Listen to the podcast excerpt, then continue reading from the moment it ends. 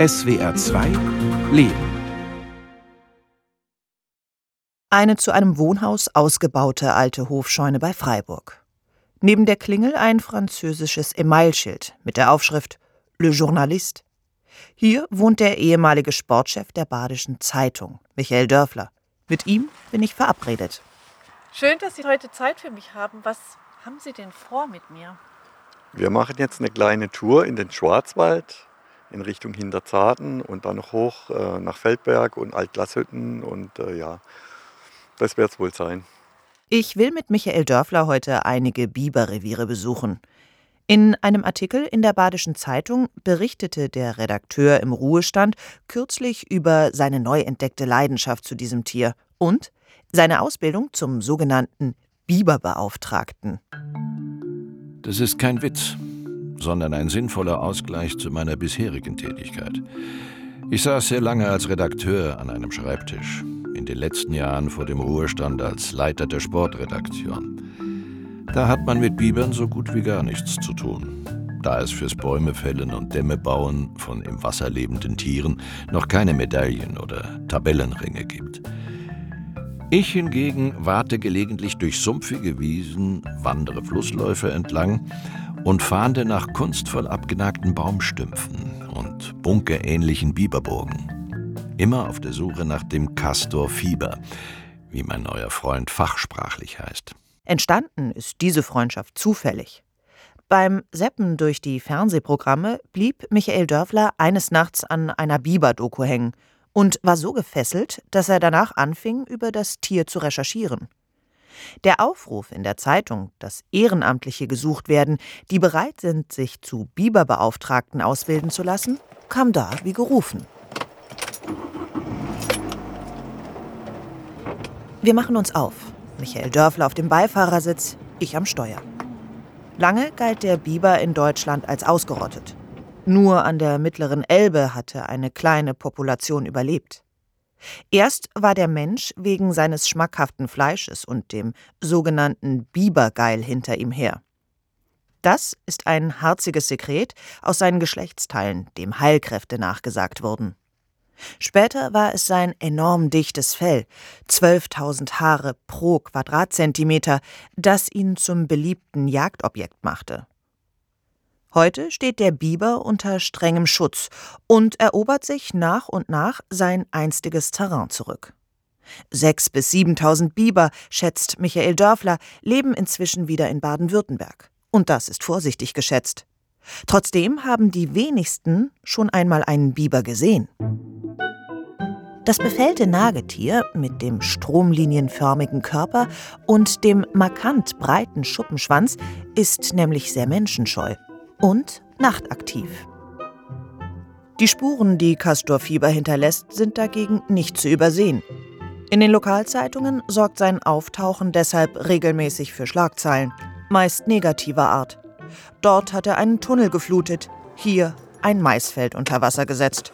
Wo er auftaucht, so hat es den Anschein, macht er ordentlich Chaos.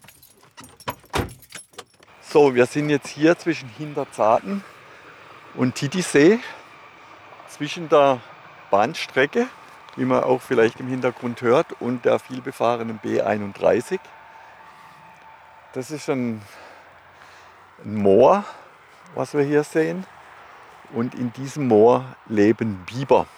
Ich bin schon oft mit dem Auto hier vorbeigefahren und hätte nicht im Traum daran gedacht, dass ausgerechnet hier neben der Schnellstraße ein Biberrefugium existiert. Ist ja jetzt eigentlich nicht unbedingt ein idyllisches Plätzchen, was er sich hier ausgesucht hat. Ne? Äh, nee, äh, dem würde ich jetzt zustimmen. Aber er ja, fühlt sich offenbar hier sehr, sehr wohl, weil er ist schon sehr lange hier. Ähm, also über Jahre hinweg. Wir versuchen linker Hand um das Moor herumzugehen. Der Untergrund ist sumpfig. Wir müssen aufpassen, wo wir hintreten. Geht's? Ja.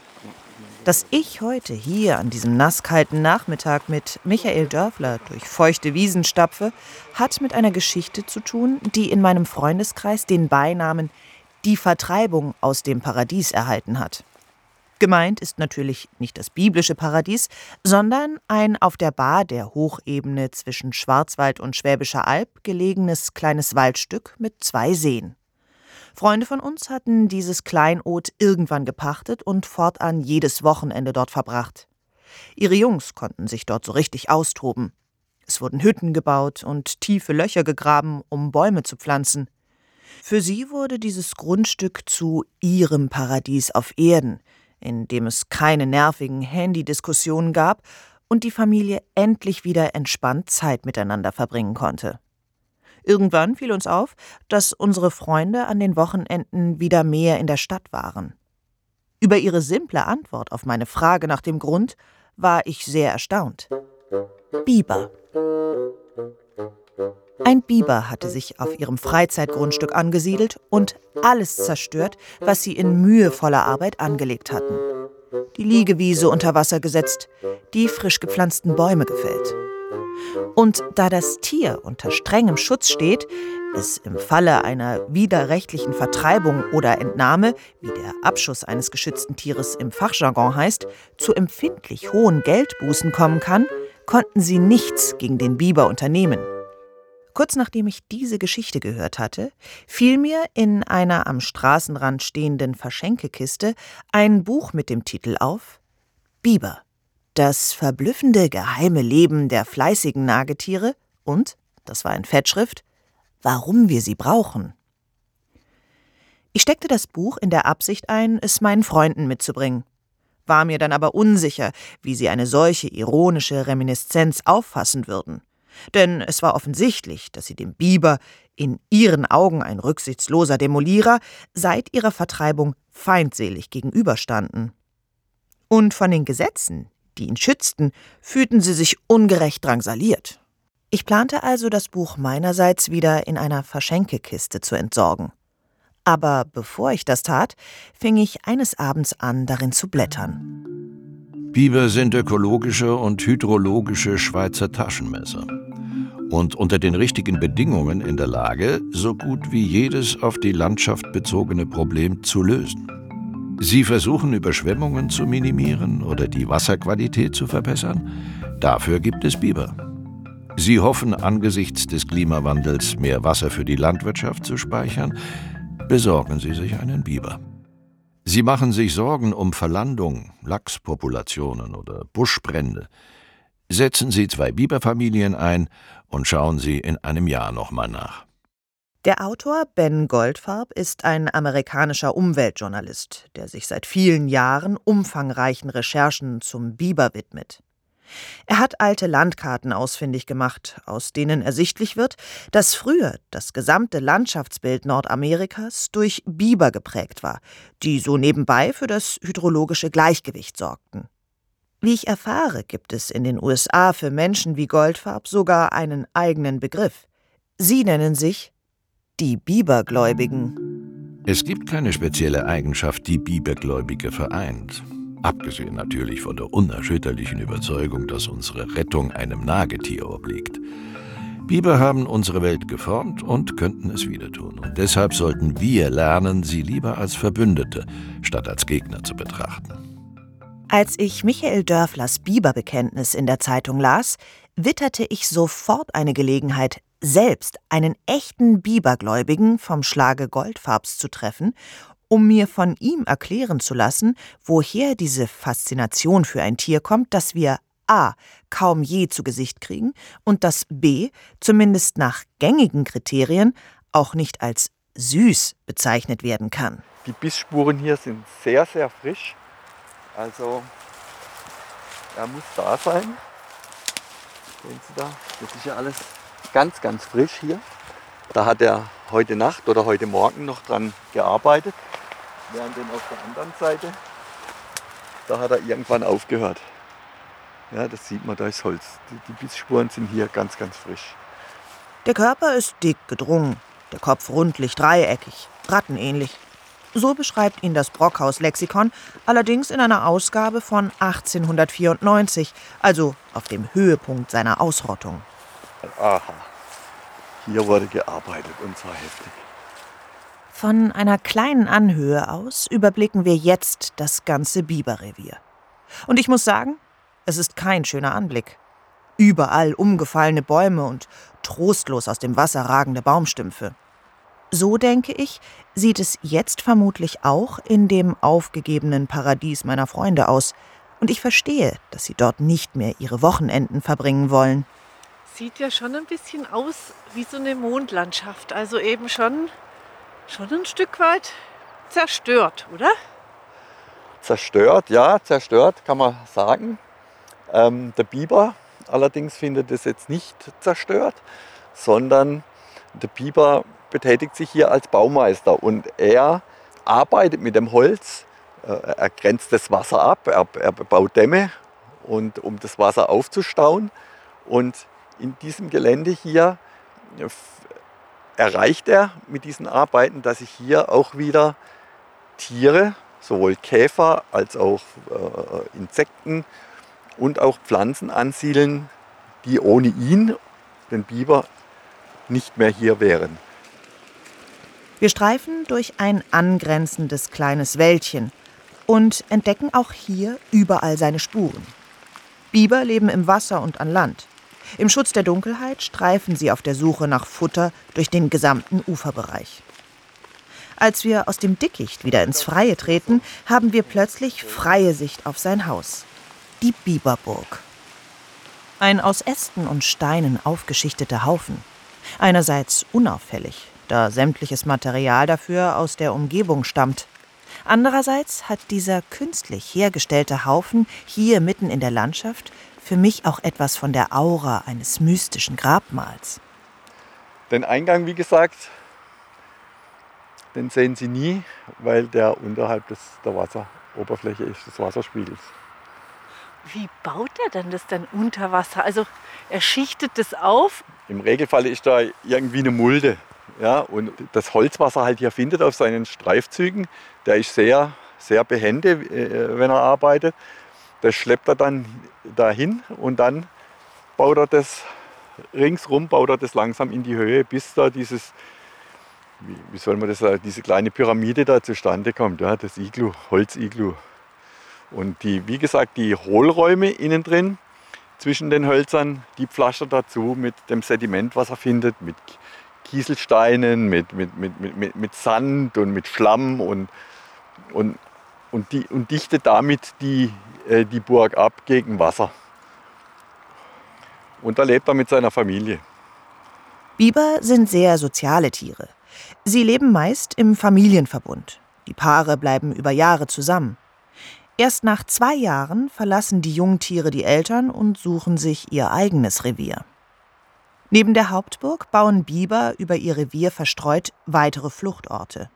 Wir entdecken den Eingang zu einem solchen sogenannten Biberschacht, einer Art Tunnel, der auch als Speisekammer dient, in dem Essbares deponiert wird.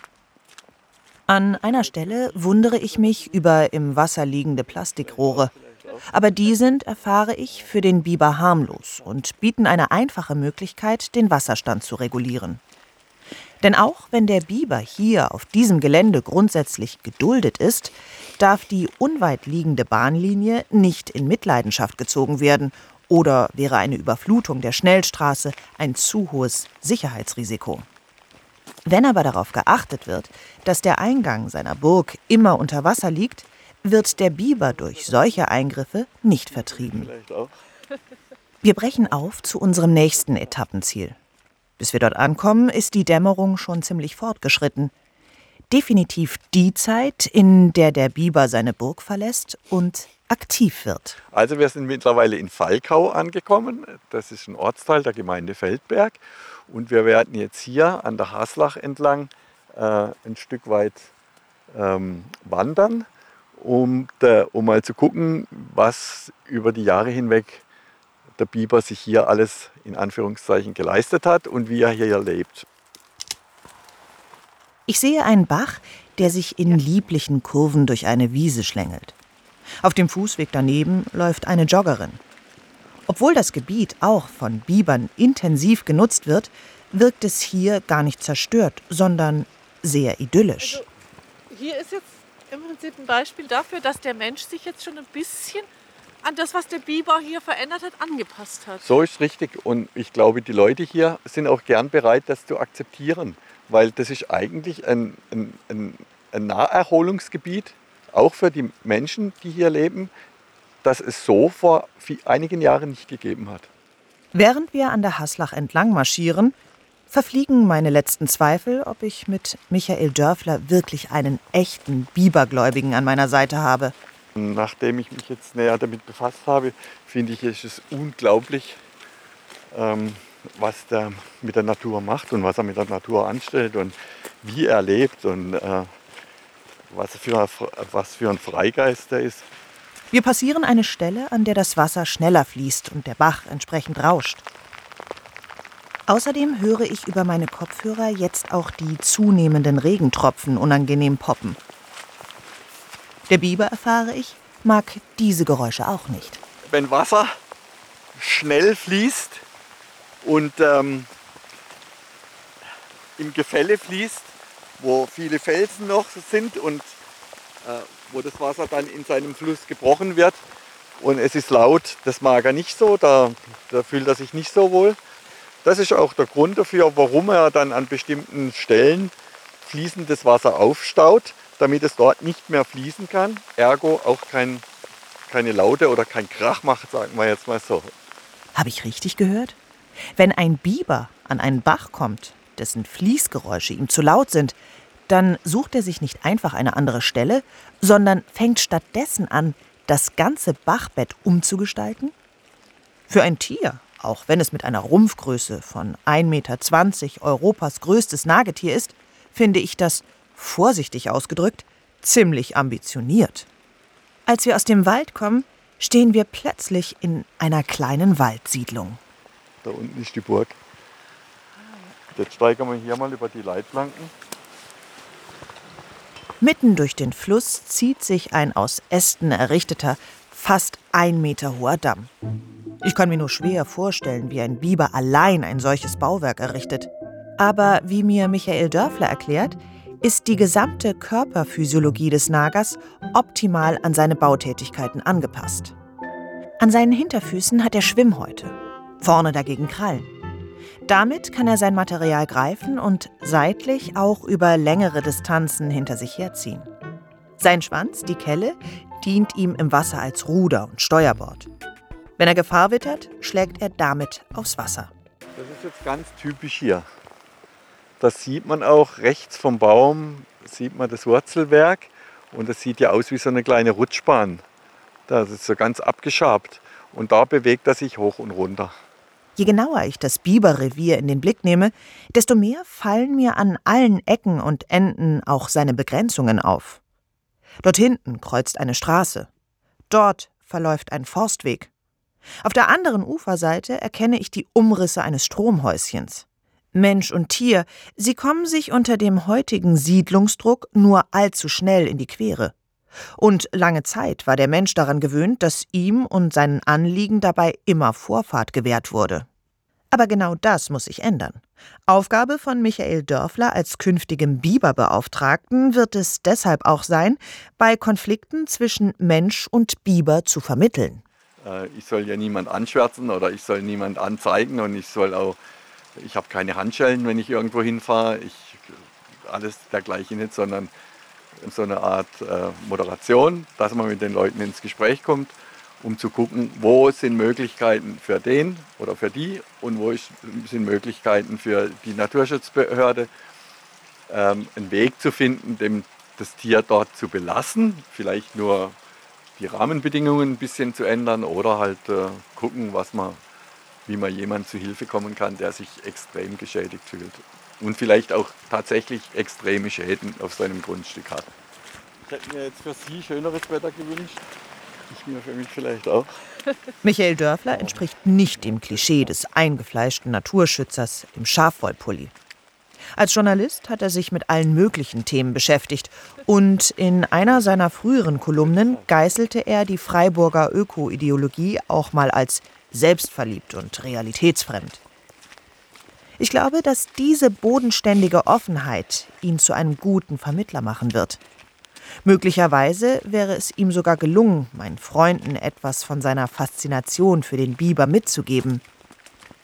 so dass sie die Vertreibung von ihrem Freizeitgrundstück nicht als demütigende Niederlage gegenüber einem rücksichtslosen Tier aufgefasst hätten, sondern als ihren wertvollen Beitrag für den Umweltschutz.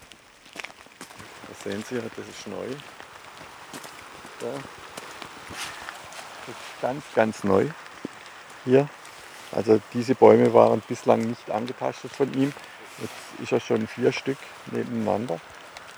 Da Mittlerweile sind wir bei unserem letzten Biberrevier für heute angekommen. Es ist stockdunkel und nur dank der Taschenlampen finden wir den Weg durchs Unterholz.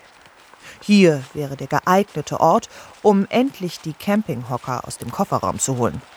Aber dafür ist es definitiv zu nass. Wir bleiben lieber in Bewegung. Mit Freude stelle ich fest, dass ich inzwischen selber überall die vom Biber hinterlassenen Spuren erkenne. Die Senke, wo er sich vom Wasser hoch und runter bewegt. Seine Fressstelle. Wieder ein Eingang zu einer Fluchthöhle. Ein bisschen mulmig wird mir bei dem Gedanken, der Biber könnte hier im Dunkeln jeden Moment vor mir stehen. Aber er zieht es ohnehin vor, nicht aufzutauchen. Ein Biberrevier kann zwischen 500 Meter und drei Kilometer groß sein. Selbst wenn wir uns hier die Nacht um die Ohren schlagen würden, wäre keinesfalls sicher, dass wir ihn zu Gesicht bekommen. Wer den beim ersten Versuch gleich sieht, das würde ich sagen, ist eher ein Sechser im Lotto. Auch ohne den Einsatz der Campinghocker wird es spät, bis wir vom Feldberg wieder unten in Freiburg ankommen. Als ich in trockenen Klamotten und endlich einer heißen Tasse Tee am Küchentisch sitze und unseren Ausflug Revue passieren lasse, weiß ich, ich habe zwar keinen Biber gesehen, aber ich bin ihm an diesem Nachmittag erstaunlich nahe gekommen. So nah, dass es mir künftig unmöglich sein wird, in einer von ihm gestalteten Landschaft ausschließlich blinde Zerstörungswut zu erkennen. Mich erinnern die heutigen Biber, Wolfs- oder Luchsbeauftragten an die Figuren aus dem Bestsellerroman Das Jahr des Dugong von John Ironmonger. Darin tragen alle Menschen die Namen ausgestorbener Tierarten, um so an deren einstige Existenz zu erinnern.